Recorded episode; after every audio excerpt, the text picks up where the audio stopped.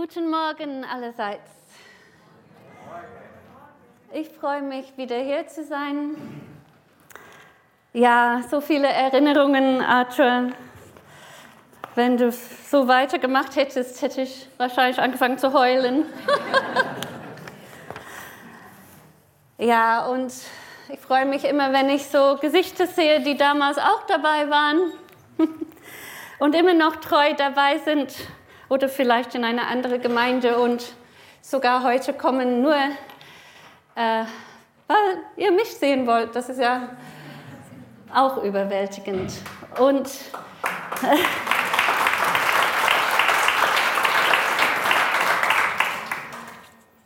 ja, und die ganze Unterstützung im Gebet, mit Finanzen, mit Liebe, es ist einfach überwältigend. Ich freue mich, wieder hier zu sein nach zwei Wochen, wo wir unterwegs waren in Großbritannien. Da haben wir meine Familie und Freunde und Unterstützer auch von der Mission getroffen. Viele, viele Leute und auch ein paar Tage Urlaub zwischendurch gehabt. Bin ich auch dankbar dafür. Udo ist heute in Schwabach, ähm, predigt dort und wird auch heute wieder zurückkommen. Danke für die Gebete, für die Visum, für unsere Gäste, die kommen morgen an. Und ja, wir vertrauen, dass da alles gut läuft mit ihrem Flug. Das eine Ehepaar war noch nie außerhalb von Namibia. Das ist eine Riesenaufregung jetzt. so ein langer Flug in der Fremde. Ja, also die werden bestimmt ganz nervös sein heute. Ja, und danke für die Gebete für meine Hand. Ich vertraue, dass es gut heilt. Morgen habe ich wieder so einen CT-Scan. Ihr dürft äh, weiter beten, dass das wirklich alles gut heilt. Ja, heute Morgen habe ich ein, auf der einen Seite schwere Thema, aber auf der anderen Seite ein sehr notwendiges Thema, finde ich. Es heißt Freudenöl statt Trauer. Und ich möchte lesen von Jesaja Kapitel 61, ziemlich bekannte Bibelstelle. Ich lese so altmodisch aus der die Blätter in der Bibel. Der Geist Gottes des Herrn ruht auf mir, denn der Herr hat mich gesalbt, um den Armen eine gute Botschaft zu verkünden.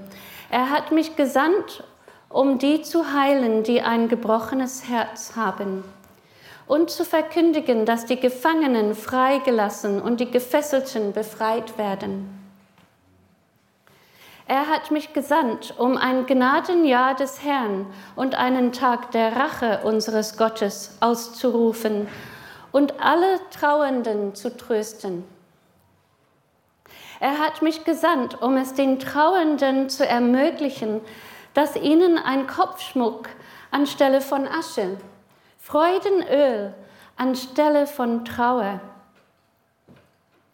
und Lobgesang anstelle eines betrübten Geistes gegeben werde und dass man sie Eichen der Gerechtigkeit und Pflanzung zur Verherrlichung des Herrn nennen kann. Jesus hat diese Schriftstelle gelesen am Anfang seines Dienstes in Nazareth, seiner Heimatstadt. Und er sagte, heute ist sie in Erfüllung gegangen. Oder in anderen Wörtern, dass er die Erfüllung dieses Wortes ist. Ich habe mir in der letzten Zeit viel Gedanken über Trauer gemacht. Meine Mutter ist letztes Jahr gestorben. Wir hatten die Corona-Pandemie. Pandemie. Wir hoffen, dass es immer weniger schwächer wird, aber wir wissen es nicht. Es hat auch viele Leute Trauer und Verlust ähm, gegeben. Vor zwei Jahren ist ein Kind, ein ehemaliges Kind von Imkerhof Kinderheim gestorben. Er war erst 21. Und Pastor Roy Wallace, mit dem wir 25 Jahre in Namibia zusammengearbeitet haben, unser Chef sozusagen, ist auch gestorben. Ich arbeite nebenbei in Swakopmund in Namibia in der Stadtmission. Wie es dazu gekommen ist, das ist eine ganz lange Geschichte, das werde ich jetzt nicht erzählen. Es ist aber ein Privileg. Aber ich bin als Gemeindediakonin angestellt, um, um den Witwen und Alten und Kranken zu sorgen. Es gibt in Swakopmund vier Altersheime und die meisten, die dort drin sind, sind Deutsche. Es ist so ein beliebtes Ort für deutsche Rentner. Also habe ich viel mit Witwen und Trauerfeiern und alten und kranken und sterbenden Menschen zu tun. Das ist nicht einfach. In den Nachrichten hören wir täglich von traurigen Geschichten über den Krieg in der Ukraine, um Verluste und trauernde Menschen. Heute habe ich mein, meine Ukraine-Bluse an. Wo sind unsere ukrainischen Geschwister hier?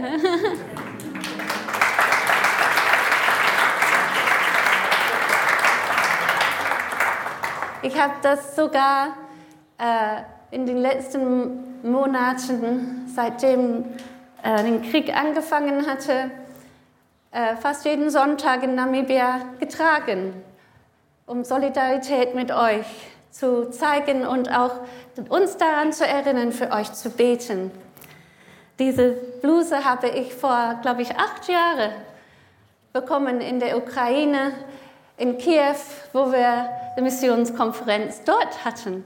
Das war ein so schönes Erlebnis, werde ich nie vergessen. Ich habe immer gesagt, ich werde wieder dahin gehen und äh, ein bisschen mehr Zeit verbringen. Ich hoffe, dass es eines Tages auch möglich sein wird und ich bete auch dafür. Also wie, wie gehen wir mit Trauer und Verlust um? Ja, in der Bibel finden wir auch viele Beispiele davon. Es gibt ein ganzes Buch, Hiob, um dieses Thema. Und ich muss ehrlich sagen, ich habe dieses Buch vermieden. Weiß nicht, ob es euch auch so geht. Oh, das überspringen wir. Ja, jetzt kommen die Psalmen. Wie schön. Ja, also ganz schwieriges Buch zu lesen. Aber ich möchte es euch empfehlen, besonders in dieser Zeit, wo so viel Leid und Trauer ist, vielleicht äh, zu sehen, wie, was ihr davon äh, ja, was für eine Lehre das ist für uns. Ja, Hiob ist wohl der schlimmste Fall, den wir ausdenken könnten, wenn du das liest. Und es geht auch die ganze Zeit um die große Frage, was jede, glaube ich, in dieser Welt sich stellt. Warum lässt Gott das zu? Wenn es Gott gibt, warum lässt er dieses Leid zu? Warum ist der Teufel immer noch am Wirken. Warum macht er nicht einfach ein Ende dazu? Letzte Woche hat äh, mein Justin, der oben in dem Kindergottesdienst ist, unser Pflegekind, diese Frage auch gestellt. Warum macht Gott einfach nicht ein Ende zum Bösen? Das kann er doch. Ja, das kann er. Das ist eine gute Frage. Und Hiob hat auch diese Frage gestellt und hat keine Antwort eigentlich bekommen, obwohl er ähm, schon wirklich eine Begegnung mit Gott hatte. Und in diese Begegnung mit Gott ist diese Frage in Gottes Perspektive gestellt. Und daraus hat er dann gelernt, damit umzugehen. Was wir lernen können aus Hiob, ist, dass Gott der Schöpfer aller Dinge ist. Dass er souverän ist. Er ist über alles. Und er hat immer das letzte Wort. Amen. Wir lernen auch, dass der Teufel versucht, uns durch Leid von Gott abzutrennen abzuwenden und sogar voneinander auch. Leid lernen wir, ist nicht immer unsere eigene Schuld. Obwohl Hiobs Freunde wollte ihm das beibringen. Ja, dann hat er bestimmt irgendwie was gemacht, dass Gott zornig ist aus, auf ihm. Er hat irgendwie äh, Schuld und etwas verdient. Ne? Nein, das hat er nicht. Das lesen wir ganz am Anfang. Er war ein vorbildhafter Mann Gottes. Er hat dieses Leid nicht selber verursacht. Und wir lernen, dass Gott gut ist und dass er uns nie im Stich lässt und dass er uns in unserem Leid begegnen will und durchtragen will in Hiob Kapitel 19, 25, mitten in diese ganze Kampf, äh, mit diesen Fragen stellen und warum und wieso und was für einen Sinn hat das Ganze, in diesem ganzen Kampf hat Hiob gesagt, und doch weiß ich, dass mein Erlöser lebt. Und auf dieser Erde das letzte Wort haben wird. Viele von uns wissen vielleicht nicht, dass das aus dem Buch Hiob kommt. Hm? Das kennen wir vielleicht von Händels Messias. Oder bin ich zu altmodisch? Das gibt es nicht mehr so in den Charts. Ne? ja, ich weiß, dass mein Erlöser lebt und dass er auf dieser Erde das letzte Wort haben wird, nicht nur im Himmel auch auf Erden. Deshalb beten wir das. Dein Wille geschehe, wie im Himmel, so auf Erden. Er will uns begegnet, begegnen. Und Hiob hat ihm begegnet. Und wenn man bis zum Ende liest, wenn man das durchhält, dann erfährt man, wie Gott ihm am Ende sogar auch noch gesegnet hat, viel mehr wie vorher.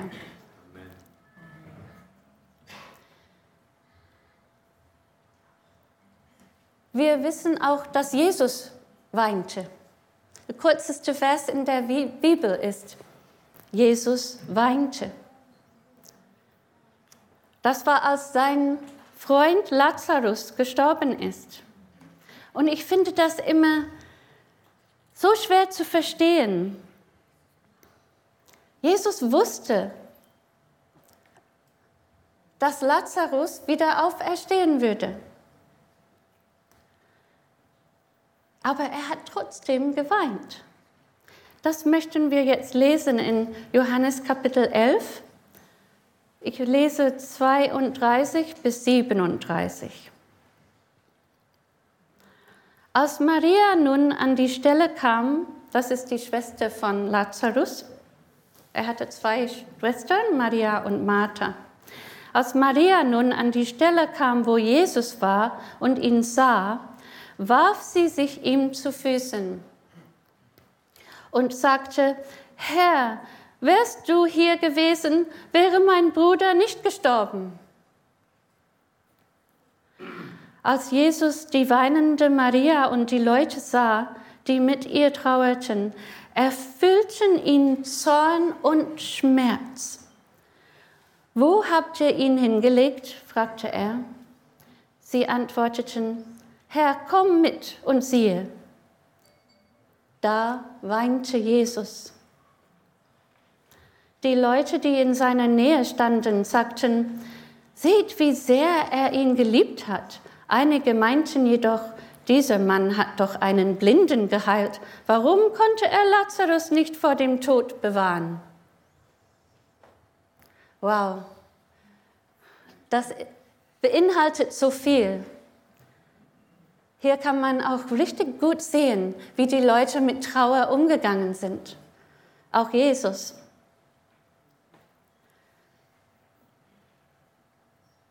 Jesus erlebte dieselben Gefühle wie wir.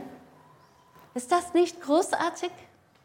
Er war Gott auf der Erde, aber er hat dieselben Gefühle gehabt wie du und ich.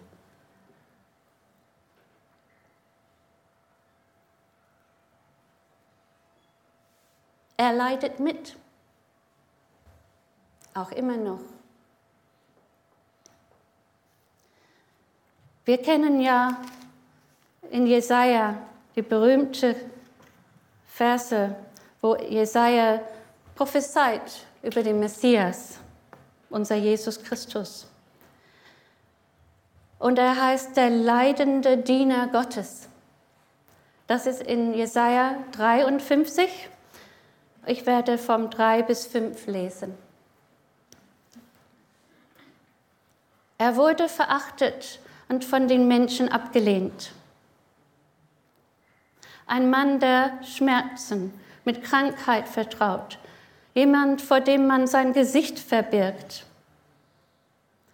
Er war verachtet und bedeutete uns nichts.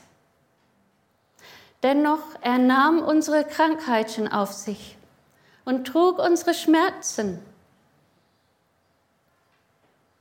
Und wir dachten, er wäre von Gott geächtet, geschlagen und erniedrigt. Doch wegen unserer Vergehen wurde er durchbohrt wegen unserer Übertretungen zerschlagen. Er wurde gestraft, damit wir Frieden haben. Durch seine Wunden wurden wir geheilt. Amen. Halleluja. Die Heilung unserer Wunden sind nicht nur physische Wunden. Wir haben auch seelische Wunden und geistige Wunden. Und am Kreuz hat Jesus gerufen, mein Gott, mein Gott, warum hast du mich verlassen? Jesus hat diese Schrei rausgelassen, als er die Trennung von seinem Vater gelitten hatte. Diese Trennung, die wir jetzt nie mehr erleben müssen. Ist das nicht wunderbar? Er hat das alles für uns gemacht, damit wir nie von unserem Vater im Himmel getrennt sein müssen. Halleluja.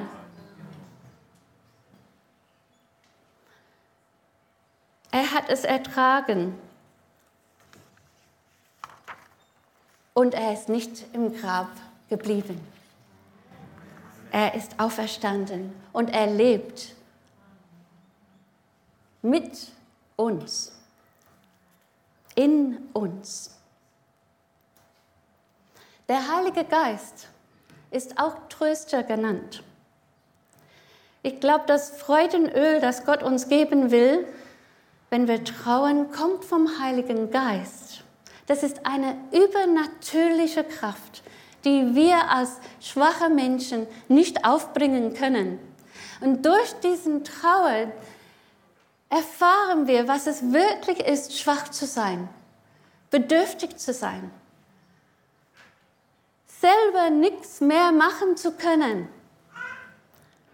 Dann kommt der Heilige Geist mit seiner Kraft und er befähigt uns, durchzuhalten. Als Jesus seinen Jüngern versprochen hat, den Heiligen Geist zu senden, hat er ihn Paraklet genannt.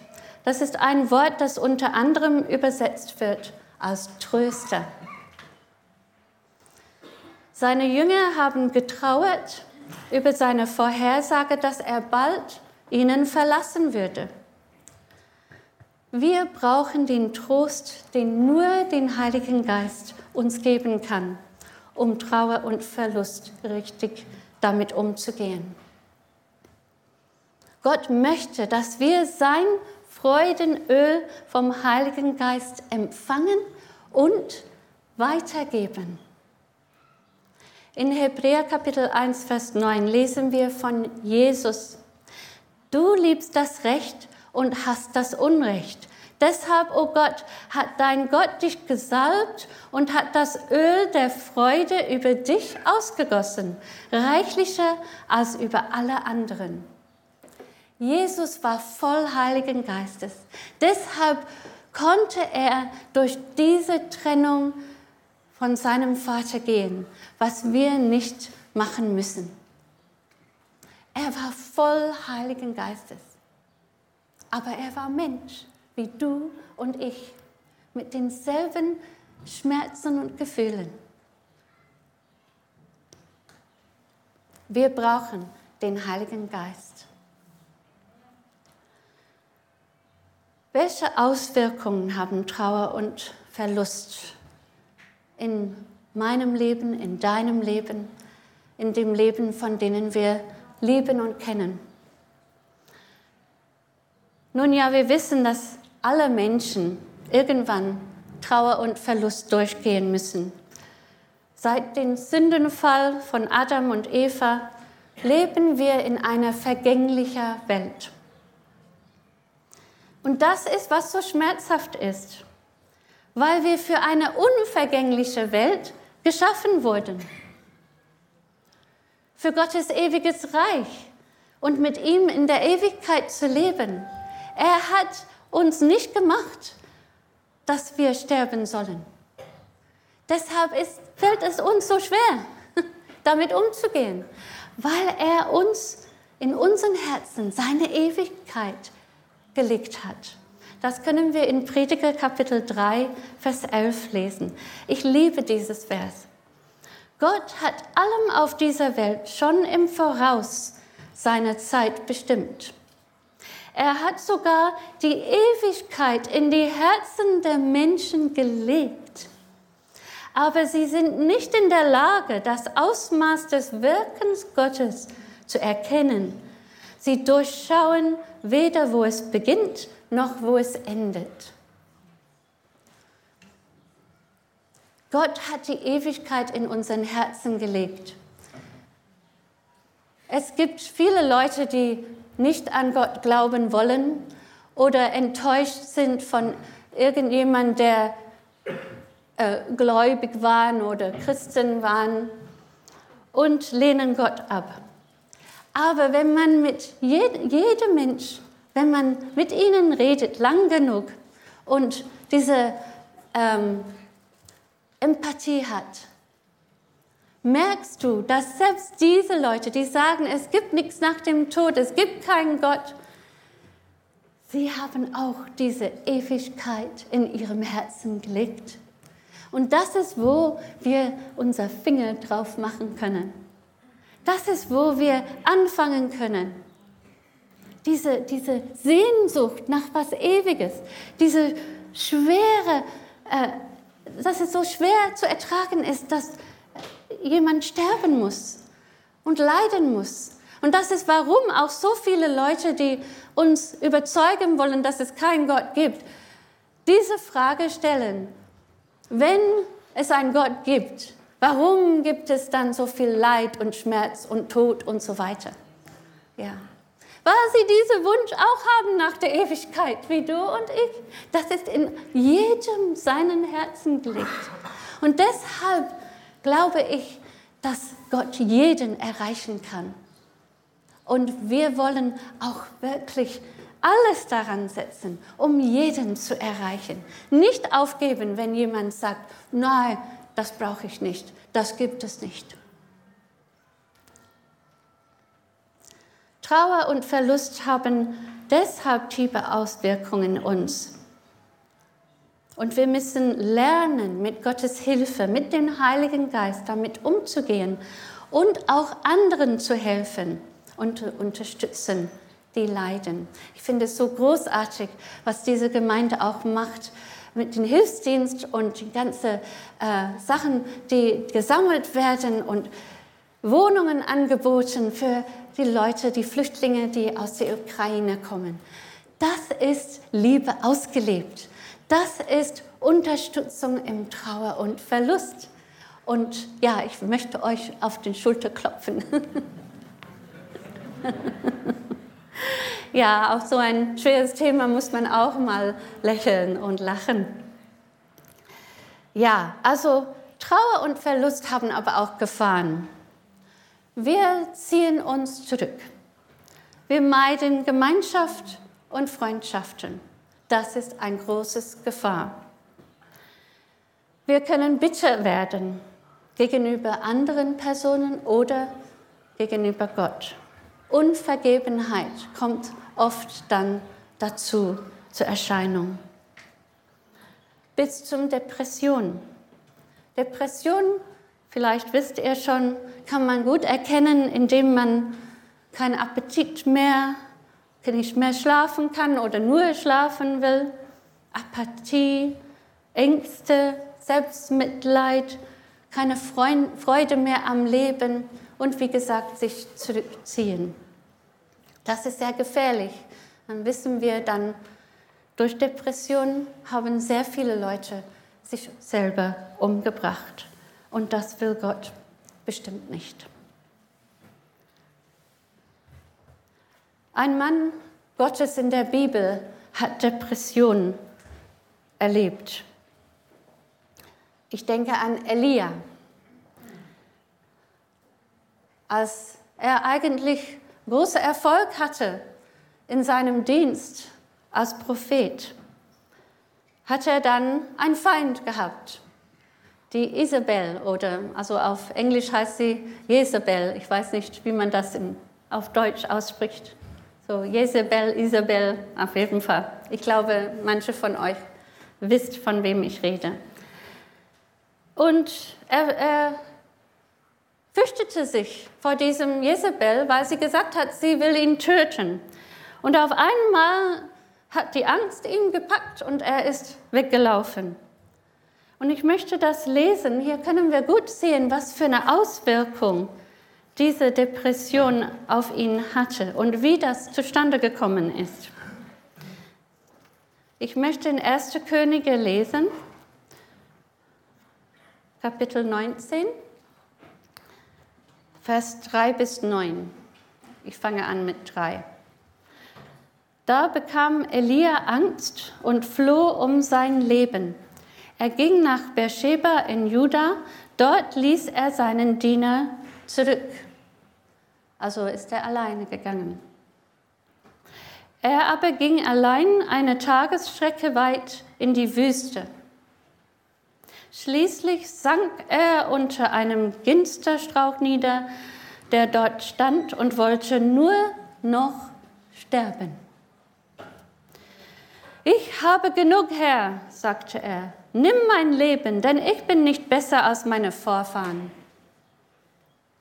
Dann legte er sich hin und schlief unter dem Strauch ein. Da kommt dann Schlaf. Doch plötzlich berührte ihn ein Engel und sagte zu ihm, Steh auf und iss.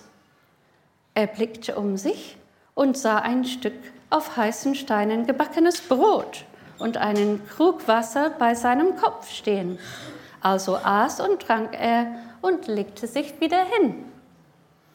Da kam der Engel des Herrn ein zweites Mal, berührte ihn und sagte, Steh auf und iss, denn vor dir liegt eine lange Reise. Er erhob sich, aß und trank, und das Essen gab ihm genug Kraft, um 40 Tage und Nächte bis zum Berg Gottes, dem Horeb, zu wandern. Dort fand er eine Höhle, in der er die Nacht verbrachte. Doch der Herr sprach zu ihm, was tust du hier, Elia? Hier sehen wir, wie ich gesagt habe, die Auswirkungen von Depression bei Elia. Aber wir sehen auch, wie Gott ihm dort begegnete. Er hat eigentlich alles aufgegeben, sich ausgeleert. Er kann nicht mehr, er will nicht mehr, es geht nicht mehr. Nimm mein Leben. Aha, das ist, was Gott will. Das ist, was Gott will. Er will nicht, dass wir sterben, sondern er will unser Leben in seine Hand nehmen. So endlich gibst du auf und sagst, ich kann nicht mehr, Hilf mir, Gott. Und er hat eine wunderbare Begegnung mit Gott gehabt. Genauso wie Hiob. Gott hat mit ihm geredet. Er hat, er ist auf seine Leid und Schmerz eingegangen. Das ist so toll. Jetzt habe ich vom Wasser gesprochen, gelesen, jetzt brauche ich auch einen Schluck. Cheers. Cheers. Ich hoffe, ich mache euch nicht durstig. Da ist auch eine Flasche, wenn jemand Zunge gegen den Gaumen klebt.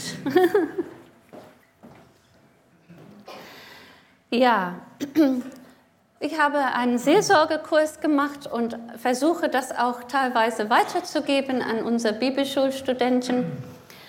Und ein äh, Modul, äh, Teil davon ist über Trauer und Verlust. Und da ist ein wunderbares äh, Modell oder ähm, Theorie, was von jemand äh, gemacht wurde nach ihrem Studium und ihr Buch, die sie geschrieben hatte, uh, On Death and Dying heißt das auf Englisch. Sie heißt Elisabeth Kübler-Ross. Das klingt ein bisschen deutsch, aber ich habe das leider nur auf Englisch. Äh, ich habe natürlich zu spät dran gedacht, im Google zu gucken. Natürlich gibt es auch auf Deutsch, aber das könnt ihr dann tun, wenn ihr euch dafür interessiert. Also dieses Kübler-Ross-Modell zeigt, dass Trauer ein Prozess ist. Das ist oft, was wir nicht wissen oder nicht wissen wollen oder vergessen, dass Trauer längere Zeit braucht. Und dass es ein Prozess ist und dass wir dann durch verschiedene Emotionen und auch ähm, Gedanken gehen müssen. Nicht alle sind dasselbe. Manche haben mehr solche Gefühle und mehr anderen.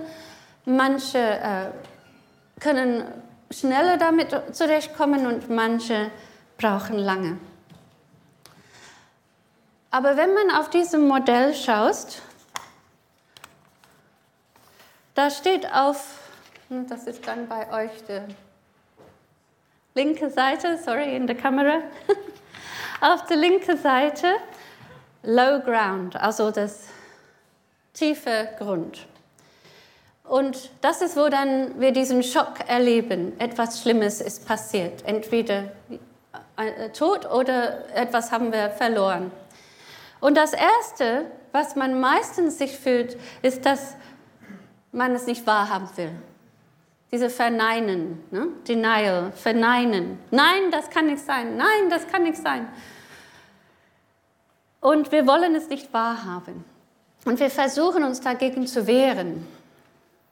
Und dann oft kommt durch diese Hilflosigkeit, wo man das äh, doch nichts daran ändern kann, doch wahr ist, kommt der Wut. Also Anger, ne? Wut, Zorn. Und das fand ich interessant, ähm, als Jesus trauerte über Lazarus. Ne? Da stand, wenn ihr daran erinnert, dass er voll Zorn und Schmerz war. Und dann hat er geweint. Ist das nicht interessant? Er hat auch diese Wut gehabt gegen den Tod, den Verlust, diese, diese Schmerzen. Ne? Also oft verstehen wir das nicht, dass Menschen, die trauern oder Verluste erleben, ziemlich aggressiv werden können. Also richtig eklig. Ne? Und wir denken, was ist mit dem los? Warum führt er mich so an? Warum äh, ist er so schlimm zu mir? Warum schreit er so? Warum lehnt er äh, die Gemeinde und Gott ab und sagt böse Sachen darüber? Diese Wut, diese, dieses Zorn kommt durch die Hilflosigkeit, dass man das jetzt nicht ändern kann und nicht verneinen kann. Und dann Bargaining. Wenn man weiter runter geht, kommt Bargaining, das ist wie Verhandeln. Ne? Da fängt man an, Fragen zu stellen und Gründe zu finden, warum und wieso. Und ähm, ja, man, man will auch Schuld suchen. Wer ist schuld? Äh, hätte ich nur das gemacht? Hätte, hättest du nur das gemacht? Wenn ihr daran denkt, an äh, diese Geschichte von Lazarus wieder. Ne? Da haben sie auch Jesus Vorwürfe gemacht. Ne? Maria hat angefangen, wenn du hier gewesen wärst, sie hat das nett ausgedrückt, ne? wenn du hier gewesen wärst, dann wäre er nicht gestorben. Aber das ist eigentlich ein ziemliches äh, Urteil. Ne? Also das ist deine Schuld. Ne? Jesus, wenn du dich ein bisschen beeilt hättest, müsste er ja nicht sterben. Also, puh, ja? Aber das kam aus ihrer Trauer raus. Sie, diese Schuld, diese Frage stellen und warum und wieso musste das sein? Ne? Und dann auch die anderen, die da gestanden haben, haben gesagt, ja, ähm, er hat doch Blinden geheilt. Ne? Warum konnte er nicht Lazarus auch heilen? Die haben natürlich alle nicht gewusst, dass Lazarus auferstehen würde, dass er ihn auferstehen würde. Aber wenn du denkst, irgendwann ist Lazarus doch gestorben. Ne? Also dieser Umgang mit dem Verlust und Trauer war Jesus sehr wichtig. Und wir haben das alles in der Bibel berichtet. Ja, und wenn man dann noch keine, keine Hilfe, keine Unterstützung bekommt, dann oft fällt man in diese Depression. Aber ich glaube, das muss nicht unbedingt sein, wenn wir einander unterstützen und wenn wir wirklich einander diese Liebe geben, dann muss es nicht sein, dass es so weit kommt. Und dann danach kommt die Akzeptanz. Also wenn man hochkommt von einer von diesen äh, Gefühle und Leiden, kommt der Akzeptanz. Wir überlegen, wir wählen, das Leben geht weiter. Ich kann mit dem Schmerz leben. Man bekommt Verständnis, dass Gott mich begegnen will, dass der Heilige Geist mich tröstet, dass ich wirklich diese äh, Unterstützung habe von anderen um mich herum. Dann fängt man an, wieder hochzukommen. Und was ich sehr schön in diesem Modell finde, ist, ich glaube nicht, dass äh, Kübler-Ross Christ war. Aber sie hat dann gesagt, man kann sogar durch den Leid und Schmerz und Trauer auf höheren Grund kommen. In andere Wörter, man kann wachsen. Man kann also, wenn man das christlich sieht, im Glauben dann sogar dadurch wachsen. Man kann eine bessere Person sozusagen, eine, eine äh, äh, wie sagt man das, Charakterbildung dadurch haben. Also nicht, dass man bessere Person ist, indem man irgendwie äh, besser ist als der Nächste. Aber als man vorher war, ne, man hat daraus so eine Begegnung mit Gott gehabt, dass man wirklich äh, eine ganz andere Lebenssicht hat wie vorher und man kann auch diese Erfahrung gebrauchen, um anderen zu helfen und zu unterstützen. Ist das nicht wunderbar? Also ich finde das wunderbar.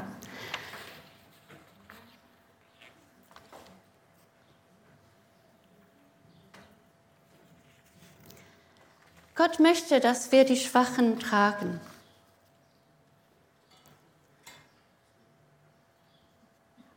In Römer Kapitel 12, 15 bis 16 steht, sind andere Menschen glücklich, dann freut euch mit ihnen. Sind sie traurig, dann begleitet sie in ihrem Kummer. In dem Luther-Übersetzung steht, weint mit den Weinenden. Aber ich finde, begleiten in ihrem Kummer, das drückt mehr aus. Ne? Man kann mit jemandem weinen, aber das hilft dann am Ende auch nicht. Ne? Dann weinen halt alle und wir sind alle depressiv. ne? Also Empathie ist habe ich gelernt, man, man steht in den Schuhen von den anderen, aber man kann auch wieder aus den Schuhen raustreten. Man steckt nicht in den Schuhen und wird auch noch runtergezogen. Ja. Wir können das fühlen, was die anderen fühlen, aber wir werden dann nicht dadurch äh, runtergezogen. Und in 2. Korinther Kapitel 1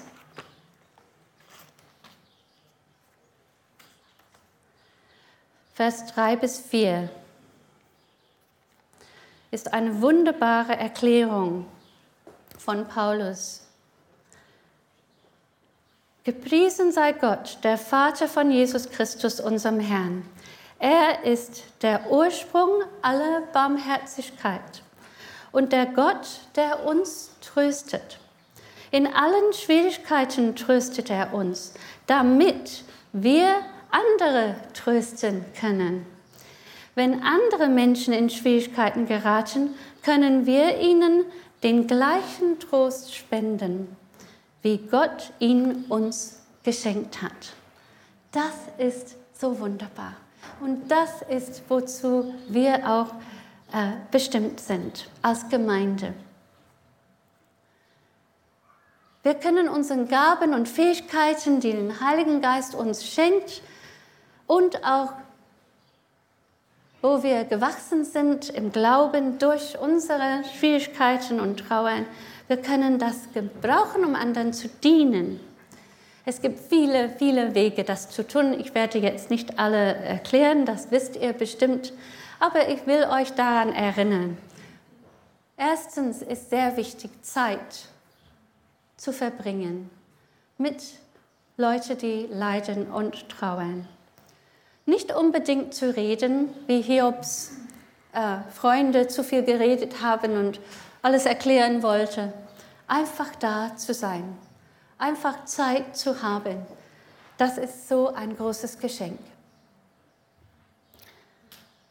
Und nur dadurch können wir auch die Zeichen der Depression erkennen. Wenn wir nicht Zeit mit jemand verbringen, wissen wir nicht, dass sie keinen Appetit haben und nicht schlafen und so weiter. Kommunizieren ist sehr wichtig. Oft nehmen wir ziemlich äh, zu viel Acht auf jemanden, der trauert. Und wir denken, na, die wollen alleine sein, sie wollen sich zurückziehen.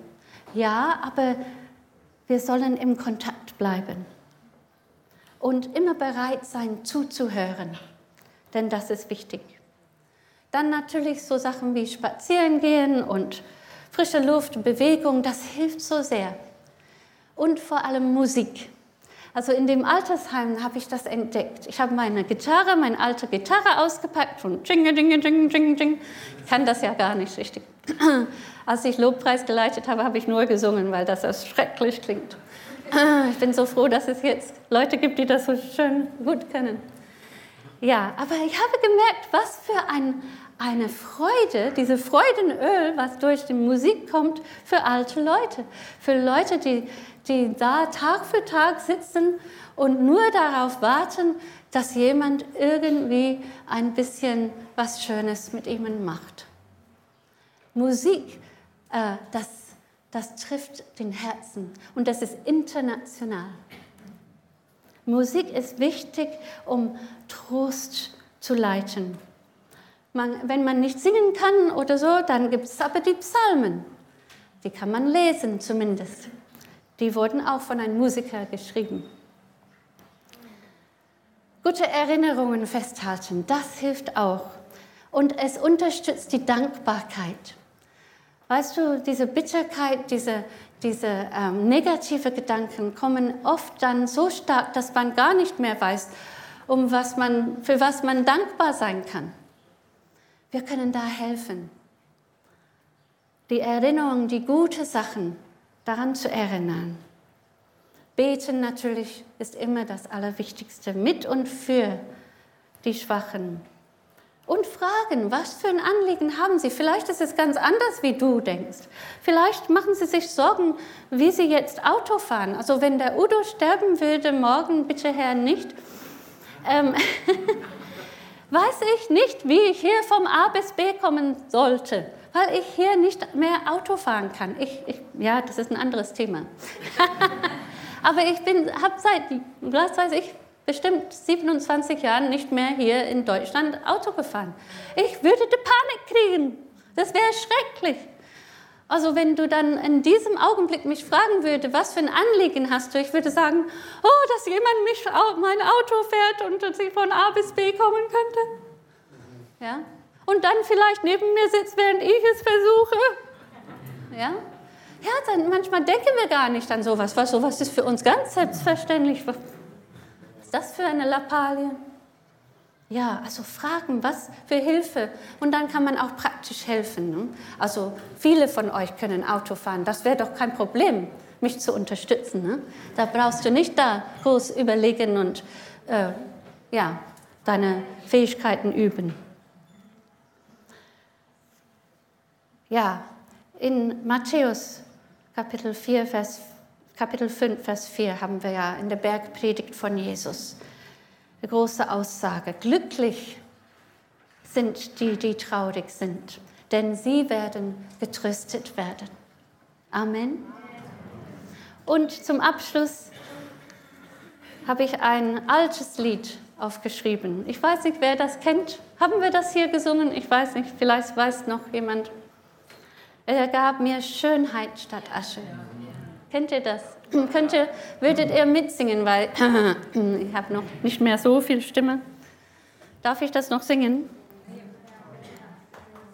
Also ich kenne das auch auf Englisch. Auf Englisch heißt es, He gave me beauty for ashes, the oil of joy for mourning, garments of praise for the spirit of heaviness. So we'll be trees of righteousness, the planting of the Lord, that he may be glorified. Ist das nicht so schön? Er gab mir Schönheit statt Asche, Freudenöl statt Trauer. Er gab Lobgesang für einen betrübten Geist. So sind wir Bäume der Gerechtigkeit, die Pflanzung unseres Herrn, dass er verherrlicht wird. Ja, darum geht es, dass er verherrlicht wird. Ne? Das ist, was wir in der Gemeinde unser Ziel ist und das ist das Ziel auch von dieser Predigt, dass Jesus verherrlicht wird. Wir wollen zusammen beten.